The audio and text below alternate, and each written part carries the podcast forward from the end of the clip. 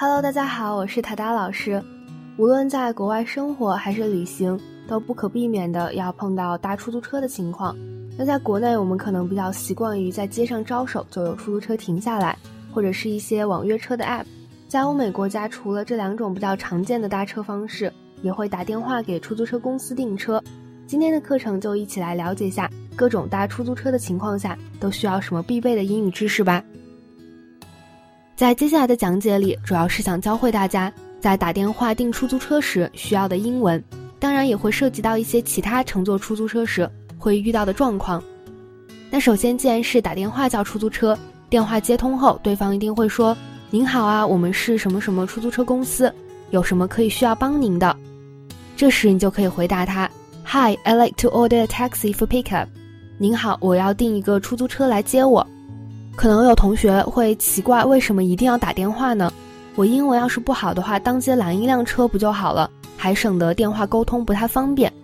那有的时候这个方法还真的是不是很能行得通。在国内基本上没有打电话直接到出租车公司叫车的服务，但是在欧美这个是非常常见的，尤其是一些比较小的城市，通常街上来来回回的出租车车身上都会印着非常大的电话号码。就是让路过的行人看到之后拨打的，而且出租车有的地方是不可以随招随停的，必须得电话或者是网络预订。像是在伦敦的话，出租车是分两种，一种就是比较经典的黑色出租车，在《神探夏洛克》里面看到的招手就停的就是这种，英文就是 taxi 或者是叫 black cab。那也不是所有的车都可以随招随停，还有另外一种叫做 mini cab。就是有相关的法律规章制度说明不可以当街揽客，一定要通过网络或者电话，以及一些比较小的城市，为了避免嗯不太必要的资源浪费，像是出租车空跑，路上是很少有直接能拦下来的车，即使是空车，也可能是接到单在往某个目的地赶。那我们接下来就介绍一下这几种打车方式。首先第一种就是我们最熟悉的，在当街打车，hail a taxi。或者是 flat down the taxi，比如下班同事问你需要我送你回家吗？Do you want me to drop you home？然后你说谢了，但我还是自己打个车吧。Thanks，but I'll just hail a taxi on the street。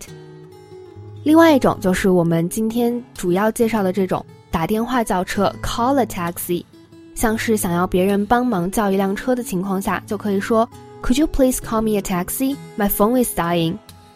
你能帮我叫辆车吗？我的手机快没电了。还有另外一种也是比较常见的，就是去出租车的停靠点。这个停靠点英文叫做 taxi rank。你可以把我带到附近的出租车停靠点吗？这时就可以说，Could you just drop me off at the taxi rank nearby？最后一种就是 use taxi apps 网约车。